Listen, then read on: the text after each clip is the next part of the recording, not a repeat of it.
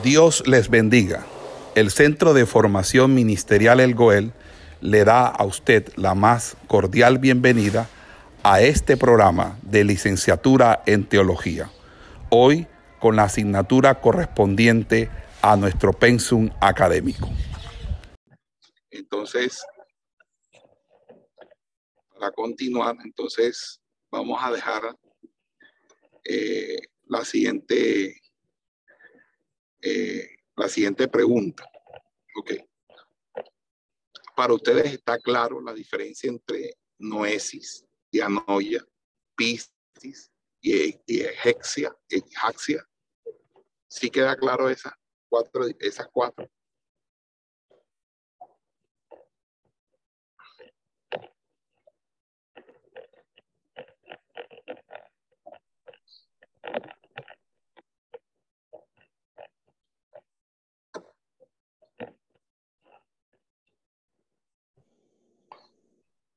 Dianoia no es sí. De las otras dos, más o menos. ¿Qué no entienden de las otras dos? O sea, ¿cuáles son las otras dos que no entiendes?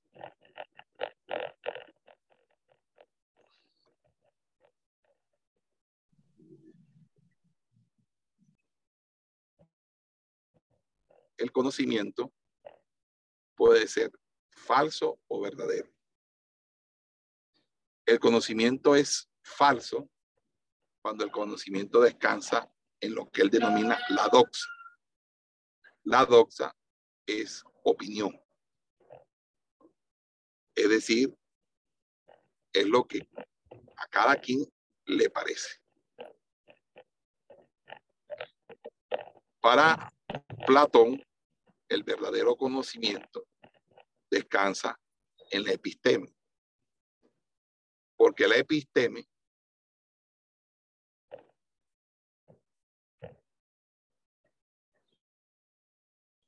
es un conocimiento que no es variable, no es intercambiable, sino que tiene las características del verdadero conocimiento. ¿Cuáles son las características del verdadero conocimiento? Yo le dije que el, conocimiento para que sea verdad, primeramente, no puede ser sensible. O sea, que el conocimiento de las cosas sensibles no nos lleva a la verdad. En pocas palabras, eh, tiene que ser inmutable. Tiene que ser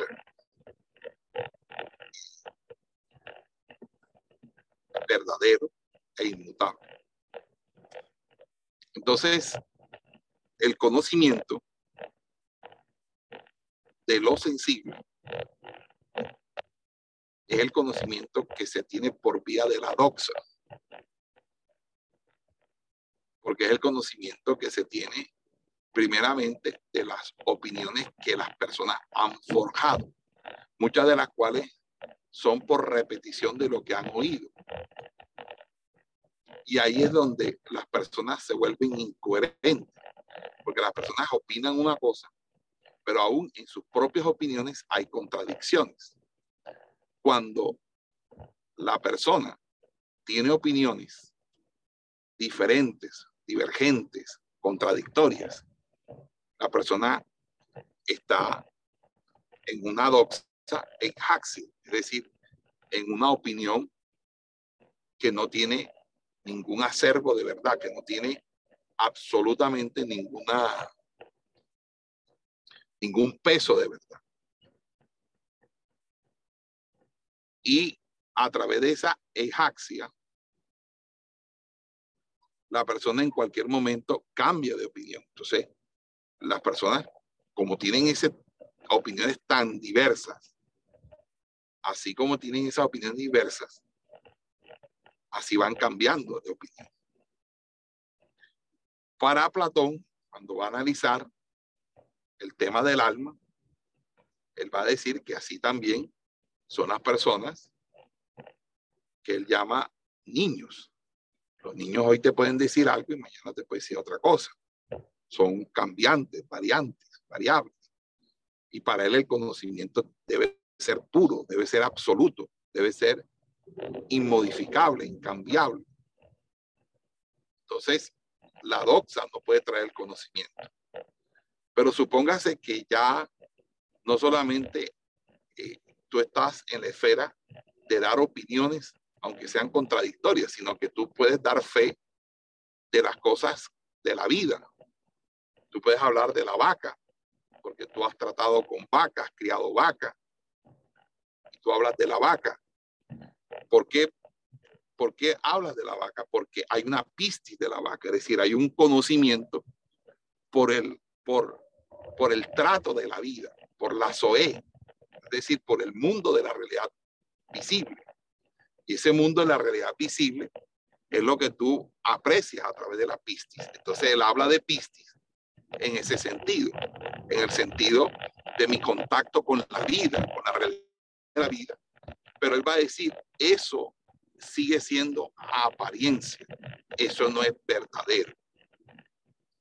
Para nosotros hallar el conocimiento verdadero, tenemos que escalar del, terreno de la, de la doxa, sus dimensiones, ejaxia y pipistis, al terreno de la episteme. Entonces en la episteme está la dianoia, donde entonces la dianoia es el discurso intelectual, el discurso que se va a desarrollar a partir de la argumentación lógica, de la argumentación científica, es el discurso. Por eso es pensamiento discursivo. Pero resulta que hay un conocimiento superior y es que el conocimiento discursivo me permite enseñar y ser enseñado. Pero hasta qué punto, ¿qué me habilita a mí para hacerlo? Entonces es allí donde va a decir, lo que me habilita a hacerlo o llevarlo allá es precisamente cuando yo no estoy en la pistis, ni en la, doxa, ni en la pistis, sino que estoy en, ni en la dianoia, sino que estoy en la noesis, porque la noesis significa que yo tengo una intuición, un, un, un, conocimiento directo. ¿Y cómo es posible un conocimiento directo sin una previa deducción, de un previo análisis? Porque yo en, yo en la noesis, yo estoy, yo, yo entro de manera directa, directa con el conocimiento de mis anteriores vidas, es decir, con el conocimiento persistente. Por lo tanto, en esa comunicación o en, esa, ese conocimiento directo que no se puede explicar sino como un acto de, propio de revelación. Entonces allí es cuando eh, surge ese conocimiento, que es el conocimiento noético, el conocimiento de la noesis, el conocimiento que de una manera u otra trasciende y nos lleva precisamente a ese campo. Y ese campo es el campo de los filósofos. Entonces, mientras que las opiniones de la ejaxia son propias de las personas con, con, menos, con menos escolaridad, que son las personas que eh, hoy eh, están hablando del junior porque ganó, mañana están hablando peste del junior porque perdió, que son cambiantes, que son modificables, que son sensitivas. Entonces, todo esto, de una manera u otra, cautivó, es que, es que quiero es que ustedes entiendan que estamos estudiando Platón, no porque estemos de acuerdo con Platón o nos vayamos a volver platónicos, y puede hacer que ninguna hora se enamore de Platón, porque eh, a veces eh, nosotros nos pasa como, como a los hijos de uno, que se enamoran siempre del que no se deberían enamorar. Entonces, en ese sentido, eh, lo que quiero decir es, es cómo, cómo, cómo la noesis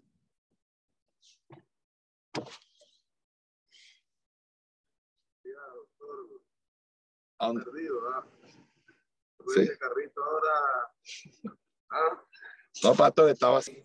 El, el, el, es el tema de que efectivamente el alma no muere cuando la persona muere, pero tampoco podemos decir que el alma va a quedar eterna.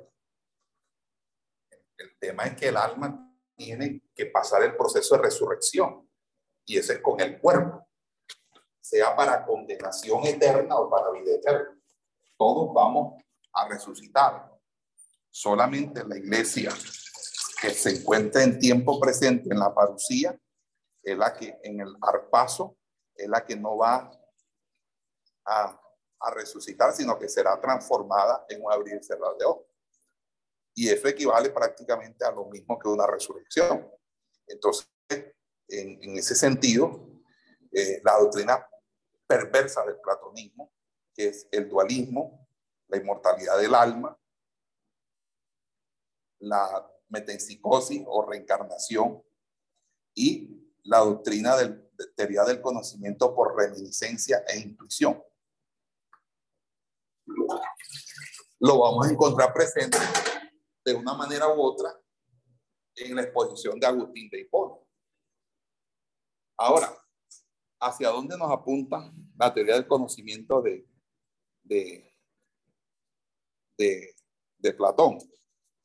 A otra situación que es muy importante, que es la doctrina de las formas de Platón. Porque recuerden que para Platón realmente las ideas no son ideas, sino formas. Por lo tanto, el concepto de ideas de él no es el mismo concepto de ideas que nosotros tenemos actualmente.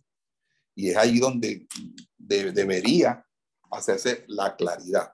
Ahora, cuando hablamos de, de, bueno, y pasando pues ya al tema, porque eh, lo, que, lo que hemos descubierto aquí es que el desarrollo de la mente humana a lo largo de su camino, desde la ignorancia hasta el conocimiento, atraviesa dos campos principales. Eh, no sé si lo quieren copiar o grabar, porque creo que con esto resumo. Con esto resumo. Estamos grabando.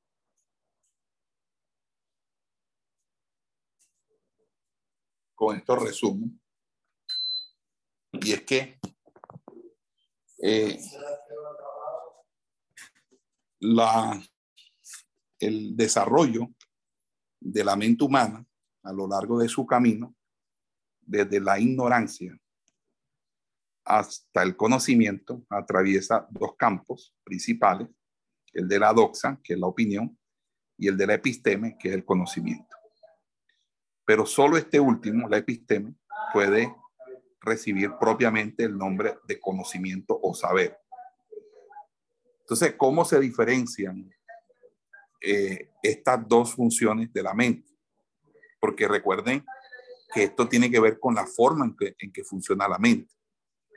Entonces, parece claro que la diferencia se basa en una diferencia de los objetos, es decir, la doxa eh, es la que versa sobre imágenes mientras que la episteme es la doctrina acerca de las formas, es decir, de, la, de, lo, de las formas y versa sobre los originales o arquetípicos o arquetipos, que es la arjai. Entonces, si se pregunta a alguien qué es la justicia y él indica imperfectas encarnaciones de la justicia, fíjese ejemplos particulares que no alcanzan a la idea universal, como por ejemplo la acción de un hombre particular, una constitución, un conjunto eh, de leyes particulares que no es justicia. Entonces el estado mental de ese hombre eh, al que interrogamos es de un, de, un estado de doxa, porque ve las imágenes o copias de la justicia ideal o, o de la, o de, y las toma por el original. En cambio, si un hombre posee una noción de la justicia en sí misma, si es capaz de elevarse por encima de las imágenes hasta la forma, hasta el universal, en comparación con el cual deben ser juzgados todos los ejemplos particulares, entonces el estado de su mente es un estado de conocimiento, de epistemes, por ejemplo. Por, por, es posible progresar pasando de un estado mental al otro y convertirse a por así decirlo, y cuando alguien llega a darse cuenta de lo que él tomaba al principio como originales no es en realidad, sino imagen o copia, o sea, imperfecta encarnación de la idea menguada. Entonces, de una manera llega al aprender, a la aprehensión con H intermedio del original mismo. Entonces ya no está en doxa, sino que está en epistema. Quiero que por favor se lean el mito de la caverna de Platón. Leerse para la próxima clase el mito de la caverna de Platón. Ese se lo dejo de tarea. Entonces, hay así dos grados de episteme y dos grados de doxa, que eso también lo vimos, ¿verdad? Y esos dos grados son de la doxa, es la eaxia y la pistis. Y los dos de la episteme es la dianoia y la noesis. La noesis busca los objetos de la arjai, que es el cuadro que están ustedes teniendo ahí al frente. No sé si lo están presentando. La arjai. Y la arjai son los originales, y los originales son formas. Son formas. La dianoia es básicamente la matemática, que yo incluiría ahí también la geometría pero matemática eh, también implica ello. La pistis habla sobre el mundo de la vida, el mundo sensible. Y la doxa es las opiniones que se construyen a partir de otras opiniones, es decir, lo que yo digo porque lo, lo dicen los demás y yo lo repito. Y entonces ahí es donde el cuadro se nos complementa. ¿Qué es la teoría de las formas? El concepto de las formas. A los ojos de Platón, el objeto del verdadero conocimiento debe ser estable, permanente, objeto de la inteligencia y no de los sentidos. Recuerden entonces que todo lo que yo aprendo por los sentidos, para Platón es objeto de incertidumbre. Por lo tanto, todo objeto de la inteligencia y no de los sentidos es lo que puede considerar conocimiento porque es estable y permanente. Y, estas exigencias las cumple solamente el universal.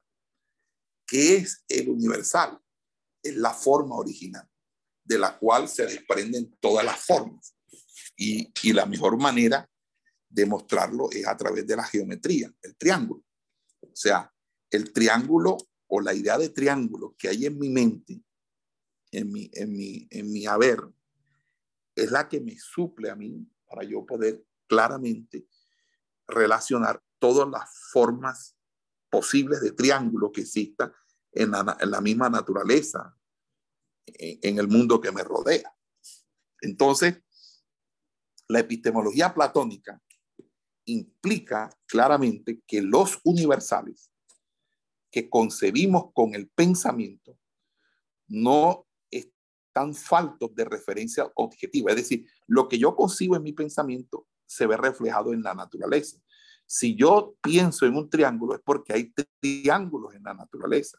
Obviamente, primero es para él el pensamiento y luego la realidad. Pero fíjense cómo es la cuestión de saber en qué consisten esas referencias objetivas. Platón, a lo largo de los años de sus actividades académicas y literarias, siguió ocupándose en los problemas que derivan de la teoría de las formas. Pero no hay pruebas de que cambiase alguna vez radicalmente su doctrina, y mucho menos de que la eh, abandonase del todo, si bien se esforzó por aclararla o modificarla. Entonces, en vista de las dificultades que se le iban ocurriendo o que otros le indicaban, se ha dicho a veces que la matematización de las formas, atribuida por Aristóteles a Platón, fue la doctrina que este profesó cuando era ya viejo, algo así como una recaída en el misticismo pitagórico. Porque ciertamente todo esto nos lleva al misticismo, al misticismo de Pitágoras con su, con su, con su eh, obsesión con las matemáticas. Más Aristóteles no dice en realidad que Platón cambiase su doctrina y la única conclusión razonable de las palabras de, de Aristóteles se puede deducir, parece ser, de que Platón eh, sostuvo siempre la misma doctrina mientras trabajó eh, en, la academia y mientras Aristóteles fue alumno de él en la academia. Acuérdense que la academia era el, centro donde eh, Platón daba la enseñanza, es decir, la escuela o la institución que de Platón se llamaba la academia. Ahora, en la, en la República de Platón se da por supuesto que toda pluralidad de individuos que posee un nombre común tiene también su correspondiente idea o forma. Esta forma es el universal, es decir, ¿cuántos David hay? Hay 50 mil David en el mundo. Entonces, 50 mil David vienen de un David que es el nombre primero. Entonces, primero es el nombre y luego son las personas que tienen ese nombre. Más o menos algo parecido. Esta forma es el universal, la naturaleza o cualidad común que se aprende en el concepto, por ejemplo, la belleza. Hay muchas cosas bellas, pero formamos un único concepto universal de la belleza misma. Y Platón afirmaba que estos conceptos universales no son meramente subjetivos, sino que en ellos aprendemos esencias objetivas. De buenas a primeras, semejante afirmación parecerá tal vez una simpleza, pero recuérdese que para Platón lo que capta la realidad es, el pensamiento, no los sentidos. Es el pensamiento. De modo que los objetos de pensar, esto es los universales, han de tener realidad. Es decir, simplemente todo lo que yo pienso tiene que ser real. ¿Por qué todo lo que yo pienso tiene que ser real? Porque lo que yo pienso es mi conexión con el mundo preexistente de las ideas, de la cual se deriva absolutamente todo lo demás. Ahora, ¿cómo nosotros descubrimos esa, e, ese objeto del pensamiento? Porque no son simples invenciones nuestras.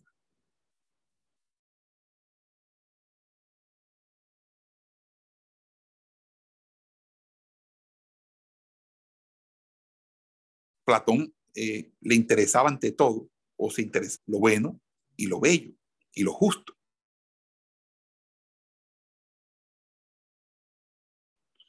Y según era de Pérez, mismo de Sócrates, por ejemplo, al, al, concebir que la bondad absoluta o la belleza absoluta existen de por sí, por propio derecho, pues no era ningún despropósito, especialmente si Platón las identificaba eh, eh, como lo hizo. Pero cuando empezó a prestar más atención que hasta entonces a los objetos naturales y a considerar los conceptos de clases, tales como los de hombre o caballo, le fue ya evidentemente más difícil suponer que los universales correspondientes a estos conceptos de clase existieran de suyo como esencias objetivas. Es decir, yo puedo hablar de la belleza y la, y la bondad de manera absoluta, pero no es fácil identificar la esencia objetiva del hombre con la esencia objetiva del caballo. Entonces, tratar de hacerlo resulta ridículo. Entonces, si no había, no, si no habían de dejarse aisladas las esencias una de otra, entonces era menester encontrar algún principio unificador, porque el tema de la matematización es encontrar una unificación, un criterio unificador. Entonces, Platón se concentró en la búsqueda de tal principio. Y eh, de todas las esencias específicas eh, que pudiesen quedar unidas, eh, subordinadas a una esencia genérica suprema, Platón abordó ese problema desde el punto de vista lógico sea, trató de resolver la cuestión de la clasificación lógica. Entonces, no hay prueba alguna evidente de que abandonara nunca su opinión de que los universales son de naturaleza ontológica, sino que son de naturaleza lógica. Entonces, para la próxima clase, yo voy a, desarrollar la doctrina de las ideas eh, de Platón, pero allí voy a hablar sobre la doctrina de las formas. ¿Por qué? Porque a esa esencia objetiva le dio Platón el nombre de ideas o formas. El aide. Aide son términos que se usan para hablar precisamente de ello. El eh, eidos, eide, eidos, aparece también esporádicamente con ese sentido en el fedón, mas no debe confundirnos con el, el empleo del término idea, porque en el lenguaje corriente idea significa un concepto subjetivo de la mente. Como yo digo, esto es, una, esto es, una, este es solo una idea no tiene nada de real. Pero cuando Platón habla de las ideas o formas, se refiere a los contenidos objetivos de nuestros conceptos universales, a sus referencias a la realidad. Entonces, en nuestros conceptos universales, aprendemos, con H intermedia, aprendemos las esencias objetivas. Y a estas esencias objetivas es a las que Platón aplica el término de ideas. Entonces, hay algunos diálogos, por ejemplo, el banquete, en que no se usa la palabra idea, pero su sentido está allí, en el sentido del diálogo. Por ejemplo, Platón habla de la belleza esencial o absoluta, y esto es lo que Platón significa con la idea de la belleza. Así, eh, suele ser indiferente que hable del bien absoluto o de la idea del bien, porque ambas nociones se refieren a una esencia objetiva. Entonces, las ideas o formas eh, significaban para Platón la esencia objetiva. Y, y si, quiere, si se quiere entender la ontología de Platón, hay, hay que determinar con la mayor precisión posible cómo consideraba él esas esencias objetivas. Obviamente no puede negarse que el lenguaje de Platón implica a menudo la existencia de un mundo separado de esencias trascendentes. Pero se ha de recordar que el lenguaje se refiere primariamente, por su misma naturaleza, a los objetos de nuestra experiencia sensible. Entonces, para reducirlo un poco, es todo lo que nosotros hallamos en el mundo físico, todo lo que usted va caminando y usted se encuentra, ya eso ha estado antes en la mente. Eso ha estado ya antes en la mente. ¿Ok? De tal manera que no hay nada que sea de la realidad y de la naturaleza que previamente no haya estado en la mente, en el pensamiento, en el mundo de las ideas. Así que les dejo hasta allí. Dios les bendiga y Dios les guarde. Muchas gracias. Amén, pastor. Esperamos que este estudio haya sido de bendición para su vida y ministerio. A Dios sea la gloria. Este es el Ministerio El Goel, vidas transformadas para cumplir el propósito de Dios.